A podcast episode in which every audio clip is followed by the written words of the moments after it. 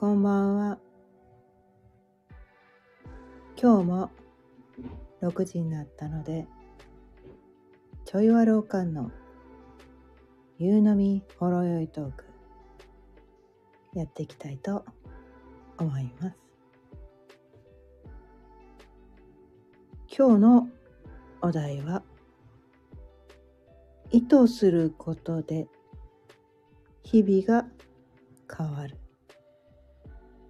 というお題でお伝えしていきたいと思います。まああの気づいた人もいるかいないかわからないんですが まあ前歴のね新年である2月3日から BGM を一度変えたんですがで、まあ、3日4日とね2日間その BGM でやってみたんですけどちょっとねこの「夕飲みほろ酔いトーク」という雰囲気に似つかわしくないアップテンポの曲だったのでまた変えました。やっぱね、なんかね、曲の感じって結構なんかこう耳か、耳ってね、この脳に近いから、この曲のエネルギーすごい受け取っちゃって、なんかすごいなんかこう、ノリノリなイケイケな感じのなんか話口調になっちゃったりして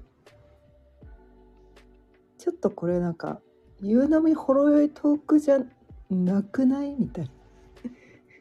なんかそんな感じになってきたのでちょっとなんか雰囲気をね元に戻そうかなって思ってちょっとゆったりめの曲にまた変えました。でも以前とはね、違う曲？うん。これ、シャインっていうね、曲なんですけど。まあ、この感じがいいかなと思って。これからはね、この曲でお伝えしていきます。で、今日はね、前歴でいうところの赤い竜の13日間のね3日目になります。赤い竜っていうのは誕生の力。生命を育む。命を大切にする。慈愛。母性のエネルギー。そしてそれと一緒に流れてる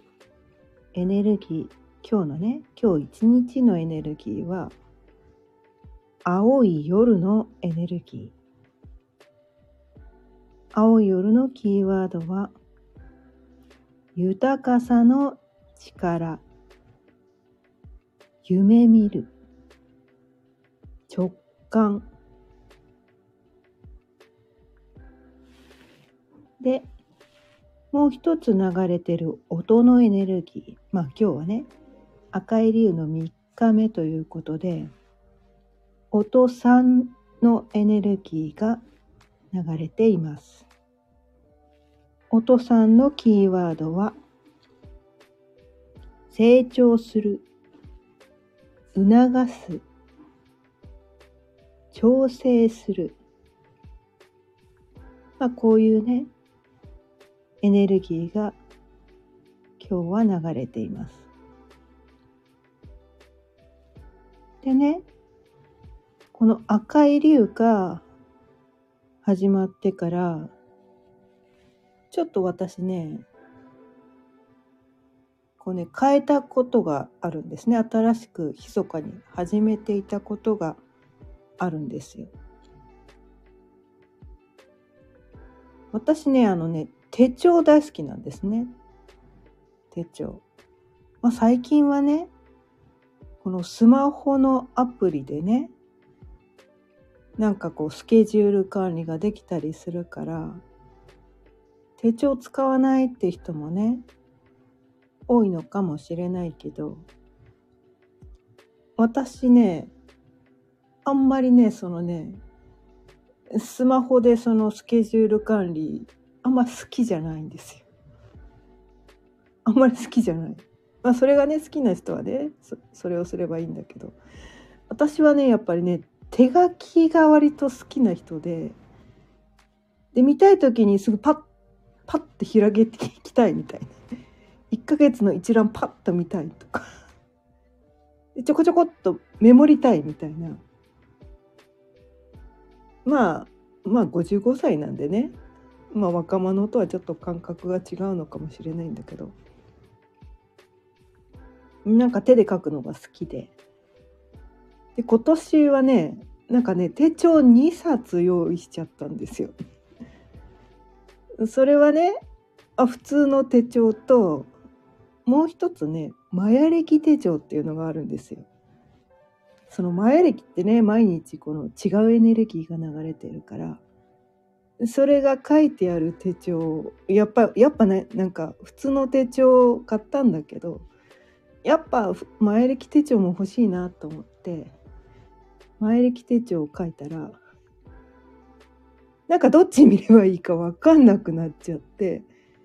どっちにこの予定書き込めばいいのか分かんなくなっちゃって、まあ、普通の手帳に書いてたんだけどね。でもなんかこの前歴手帳はやっぱりその日のエネルギーが書いてあってで新しく買ったねこの前歴手帳っていうのになんかねこうその日のこうチェックリストみたいなのが書き込める欄がついてる手帳だったんですね新しい前歴手帳が。で私ねこのねチェックリスト結構好きなんですよ。チェックリスト結構好きで。でその普通の手帳うーんもうね使うのやめようって思ったんです。買ったから使わなきゃって思ってたんだけどどっち見る見ればいいか分かんなくなっちゃったりこっち見たりあっち見たりしてるとああみたいな。こっちに書いててあっちに書き忘れたらなんかこうねうっかりこうダブルブッキングとか。しちゃってもよくないじゃないですか。だからもうやめたとか思って。前歴手帳1本に絞るみたいな。買っちゃったけどもうこれはちょっとしまっておこうみたいな。捨てるのはもったいないからね。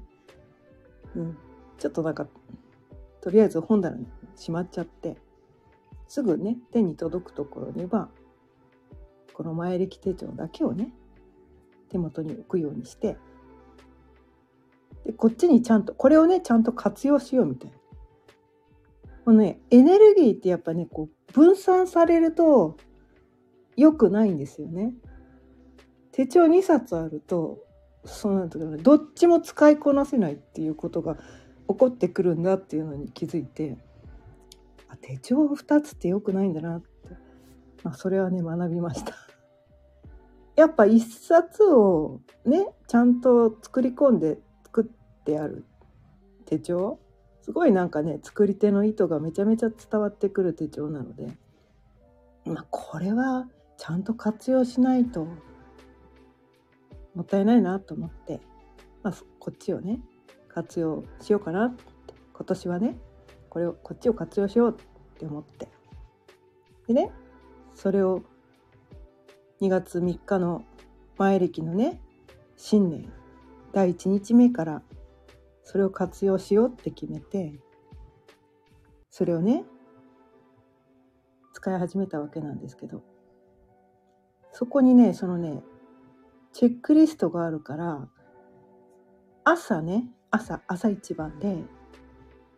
今日これをやるっていうのを書き込むようにしたんですよ。それがね、今日のお題である。意図することで日々が変わるっていうところ。につながってくるんですけどそれまでね私ね結構一日ね何の予定もない日は結構ダラダラ過ごしてたわけなんですね。やらなきゃいけないことはあるんだけど別に今日じゃなくてもいいやみたいなそういうことが結構多かったりするじゃないですか。予定がねあらかじめ入ってれば、まあ、それをやるのも決まってるんだけど予定が入ってない時間って結構ダラダラ過ごしちゃいがちだったんですね割と最近の私っていうのは。まあ、ま毎日ね忙しい人はそうじゃないのかもしれないんだけどでもねそのダラダラしてる自分っていうのがまあ楽なんだけど楽なんだけどねどっかで、えー、なんかうんなんかそんな自分が好きかなって思ったら、うんうん、たまにはねたまにはダラダラしてもいいんだけど毎日毎日ダラダラしてる自分って見たくないなって思って。でもうんどうしようなんて思ってたらこのチェックリストを見つけて朝ね今日はこれをやるって意図するんですよ。あまりねでもね私ね目標設定みたいな1年後の目標設定から逆算してえっ、ー、となんかこう毎日毎日のスケジューリングを前もって1年間分のスケジュールびっちり決まってるとかそういうふうになると苦しくなっちゃう人なんですね。それは苦しくなっちゃうんだけどだからなんかそういうのね作らなかったりしてスケジュールはガランガランだったりするんだけどでもそれだとねダラダラしちゃうからなんかね入ってきた予定を空いてるスケジュールに入れるだけの日より自分でねその一日を意図的にこう何て言うのかな有意義に過ごす。まあ、週のうちね何日間かはねフリーの日があってもいいんだけどやっぱりなんかそうそれだけじゃなんか、うん、ちょっとなんかこう時間を無駄に過ごしてる気がしてでねチェックリストを作るようになったらなんか一日の充実感が変わってきてなんかねそれまでねちょっとね夜ね眠りがね浅い感じだったんですよ。なんかね多分ねだからダラダラしてたから集中できてなかったんですよね。集中できてなかったからいろんな物事に集中できてなくて意識が分散されてそのままなんかこう夜寝る時もなんかその頭の中ごちゃごちゃの感じのまんまなんか寝てるからぐっすり眠れなかったんですけどそれを意識するような意図してね今日はこれをやるぞって言ってそこに集中して一日を過ごすようになったら夜ぐっすり眠れるようになったんです。もう眠りが深くなってあこんなに違うんだって思ってちょっとねなんかねこの意図することのね大切さをね思い出したんですそう知らなかったわけじゃなくて思い出したんです。このね私のねスタンド FM 前から聞いてくださってる方は、まあ、知ってる方もいらっしゃるかもしれないんだけど私昔ねリフォーム営業っていうのをやっててでその時はね結構ね毎日忙しい日々を送ってたわけなんですね。でその時にめちゃめちゃ手帳を活用してて毎日その日のチェックリストみたいなのを使っててそれで何時から何時まではこれをやってこれをやってこれをやってっていうのは朝スケジューリングをして無駄な時間が一切ないようにしてたんですね。それは自分の休みを確保するため自分の自由時間を確保するために忙しい毎日でどうやったらその自由時間を確保できるかなとかどうやったらこの無駄な時間を使わずにこう効率よくねあの仕事ができてあの家族にもね迷惑をかけずに家事もちゃんとやってどううまくこう一日という時間をうまく使う方法をあの編み出したのがねそのチェックリストだったわけなんですよ。チェックリストとねあとなんかほら忙しいとついいろいろ忘れちゃうじゃないですか。だからこう思い出した時にもう全部チェックリストにしてこう、うん、その何かを書く前ににこう、えー、四角四角を書くんですよね四角を書いてその後にこうこれをやる今日はこれをやるこれこれをやるこれをやるっていうのね前に全部四角をやってでその四角にチェックを入れる終わったらチェックを入れるチェックを入れるチェックを入れるっていうのが、ね、チェックを入れるってね結構気持ちいいの。結構気持ちいいんですよ。なんかね、達成感があるの。一つ一つはね、大したことをやってないんだけど、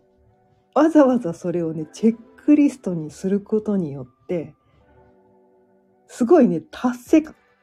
やった感があるんです。やった感がある。だから、今までね、その、だらだら一日過ごしてた日って、それでもねいろいろやってるんだけどやってるんだけどそのチェックリストに化してなかった時っていうのは自分がその日に何をやったかっていうのがよくよく思い出さないと分かんなくてやった感がやってたのにやった感を感じられてなかったっていうところでなんとなくこうね私ってなんか人生無駄に過ごしてるとかねなんかそんな風に感じてたんですけど前もってね今日はこれをやるぞって意図してそれはねそのチェックリストを作る前の時と全く同じことをやってたとしても朝ねそれを意図して今日はこれをやるぞって言ってそれをやってでその後それやったぞっつってこのチェックを入れるっていうそれをやったことによってそのいちいち達成感を感じたっていうそのねそのその行為っていうのが すごく大事だなんだなっていうのねこのこのねリフォーム営業時代にやってたそのチェックリストの習慣をねもう一度こう始めてみたことによってその効果っていうのをすごく感じたんですよね。まあ、ただねこれはあの全ての人に当てはまることではないのかもしれない。まあ、私がねなんかちょっとなんかちょちょっとだけねちょっとだけ几帳面なところがあったりして なんかそのダラダラしてる自分をね許せなかったりとかしてなんかこうなんかこうちゃんとしなきゃいけないっていうねそういう呪いがねなかなか手放せない人だからやった。私これ今日やった。っていうのをね感じたい人だからこれをすることによって夜ねぐっすり眠れるようになったのかもしれないんだけどこれはね星読みでいうところのえっ、とね土の星座地の星座あの地面の字ね地の星座の要素が強い人がこういう人が多いんじゃないかなって思うんですよ。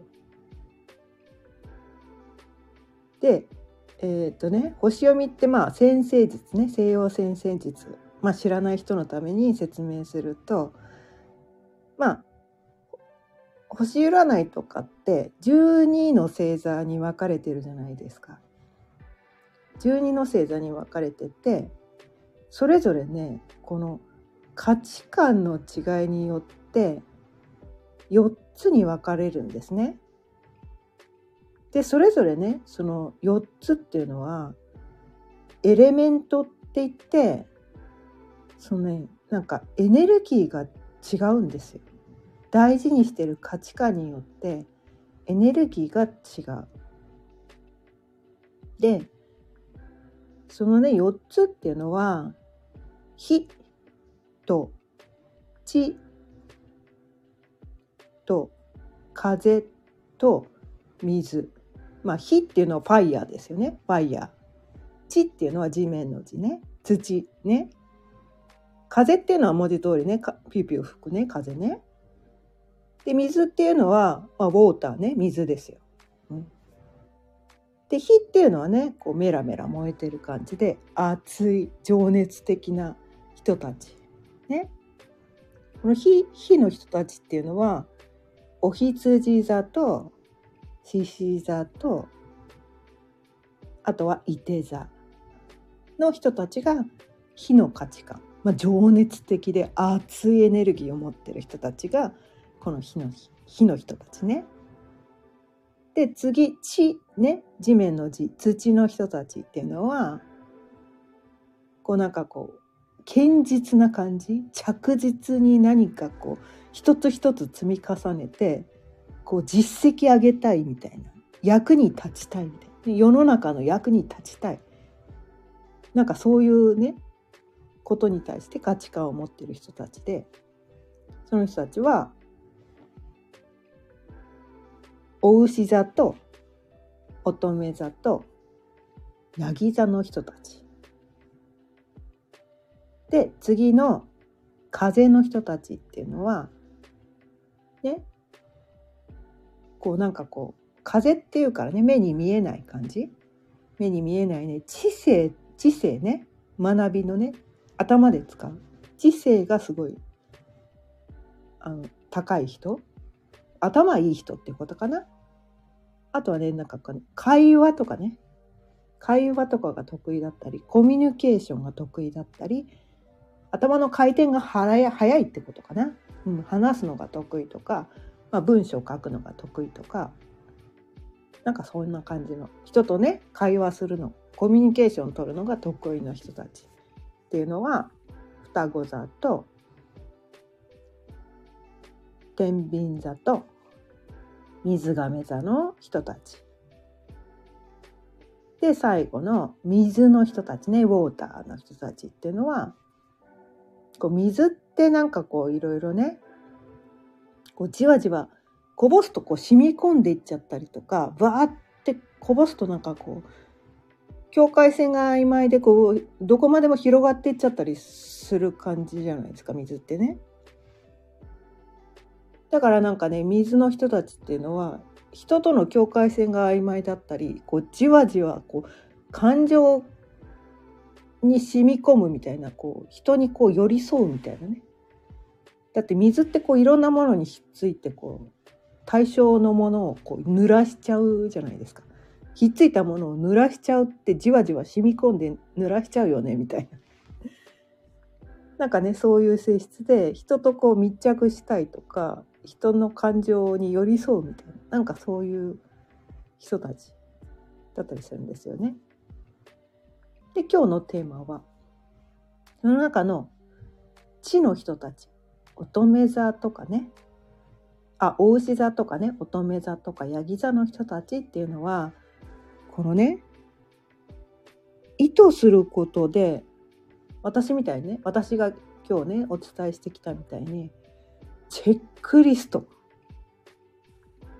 一日のスケジューリングをある程度してその実績上げるってことなんですよ。今日はこれをやったぞ。朝ね今日の今日はこれをやるって意図して今日はこれをやったその達成感を感じることでその一日の充実感がめちゃくちゃ違ってくるんですよ。めちゃくちゃ違ってくる。なんかねこれはねやってみないとわからないかもしれないんだけど。でこのね地の星座とかね火の星座とか地の星座とか風の星座とか水の星座とか言ったんだけどこれねあの星読みっていうところで言うとなんかね星占いで言うところの「私何座」っていうのとはまた違う見方があって、え私たちってねこのね宇宙にあるこのねあの天体がねいくつもあるわけなんですね。で星占いっていうのは自分が生まれた時に太陽が何座にあったのかっていうところだけで見てるのが星占いだから私たちがよくね雑誌についてる付録で見る星座っていうのは自分が生まれた時の太陽星座だけを言ってるんだけどでもね私たちって太陽だけの影響を受けてるわけじゃなくって太陽系には水金地下木土天海明っていうね惑星がねあるって学校で習ったじゃないですか。まあ冥王星はね今はね準惑星にこうねちょっとね評価が下がっちゃったみたいなんだけどまあそれそれらのね惑星の影響っていうのは全部受けてるんですよ。あとはね月ですよ月。地球って地球からね一番近い星って月なんですよね。月の影響もめちゃくちゃ受けてる。だから太陽がある星座太陽星座星占いでいうところのね太陽星座だけで見てるとちょっと自分っていうのがちゃんとわからない。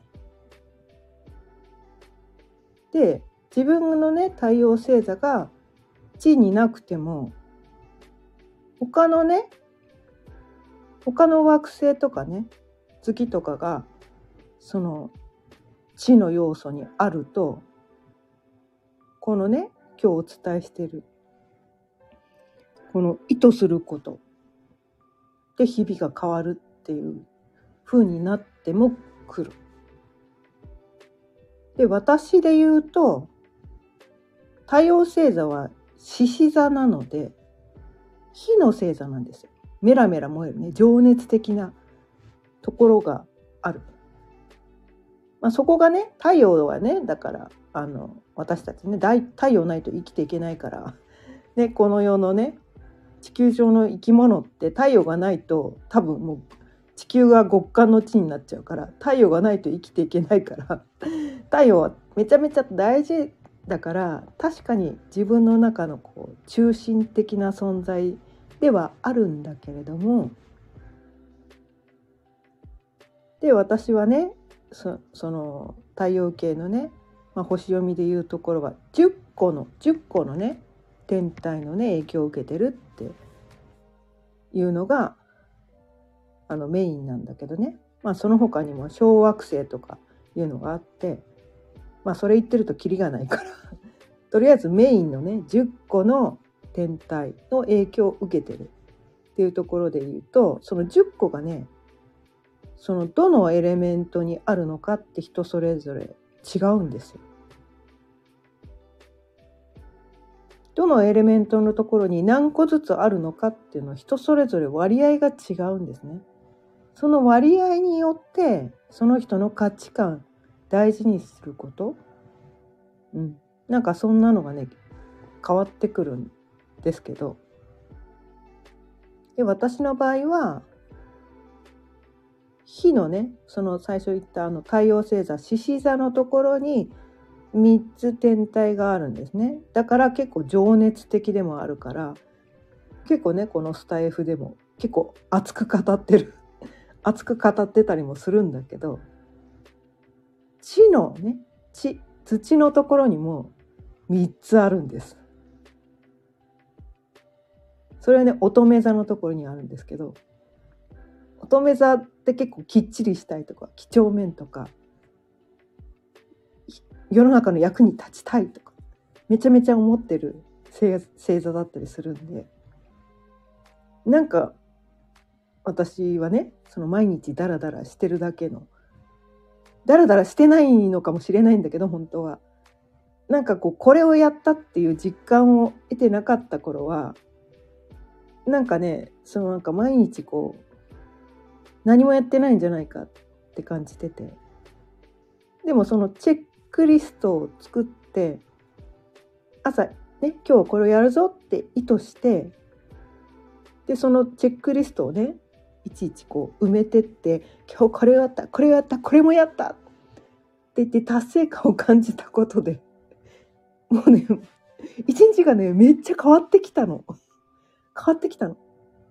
お私の中のその乙女座がねめちゃめちゃ喜んでるの。やってることとしてはもう何分もかかんない。もうほんのちょっとしたことなんだけどこんなちっちょちっとのことで私の中のねその知の要素乙女座の要素がめちゃくちゃ喜んでくれてるんですよ。なんかね意図するってことの大切さがねすごい身に染みたんですね。まあねこれ聞いてくださってる方知の要素がねある方はねどのくらいかね知の要素っていうのはねお牛座と乙女座とヤギ座に天体がある人のことなんですけどそれはねホロスコープっていうね今無料でねそのホロスコープを作成できるサイトっていうのがネットでね検索すると出てくるのでまあそれにはね自分のね生年月日と生まれた時間と生まれた場所が必要だったりもするんだけどそれでね自分がどんなエレメントを持ってるのかその自分のエレメントの割合っていうのが分かってくるんですよ。それでなんかね自分が何を大事にしていければいいのかなっていうのも分かってくる。で自分なんかね人ってね意外と自分が何を大事にしてるのかっていうのを案外意識してなかったりするんですよね。分かってなかったりする。自分で自分のことを客観的に分かってなかったりもするんですよ。分かってないとそこをおろそかにしてしまいがち大事にしてな意識できないと大事にできなくてで毎日そのモヤモヤってしたりするんだけど自分がどんな要素をねどんな価値観を持ってるのかっていうのが分かるとそこを大事にすることができるってことなんですね。まあ私はね最近までそこをねちょっとちゃんと大事にしてなかったからちょっとモヤモヤしてたわけなんですけど まあそこをね思い出してそこをね大事にすることができてまたねこう一日一日が変わってきたので今日はねこのことをねお伝えしてみようかなと思ってお伝えしてみました。まあ、今日のねおあのお話したことで自分ってどんな要素を持ってるのかなってもしね気になった方がいらっしゃったら、まあ、無料ホロスコープっていうのでねネットで検索してもらえるとそのね無料でね自分のホロスコープが出せるサイトがあるのでそこでね生年月日と生まれた時間と生まれた場所をね入力してもらってそれで自分ってどんな人なのかなって見てもらうとちょっとね今まで気づかなかった自分の中の価値観とか大事にしたいことっていうのが見えてくるかもしれません。ということで今日も30分過ぎたのでそろそろ終わりにしたいと思います。今日は意図することで日々が変わるというお題でお伝えしてきました。今日も聞いてくださってありがとうございました。毎日夕方6時からだいたい30分ぐらいその日のテーマを決めて自分で自分を幸せにする方法お伝えしています。また聞いてくださったら嬉しいです。それではまた明日。さようなら。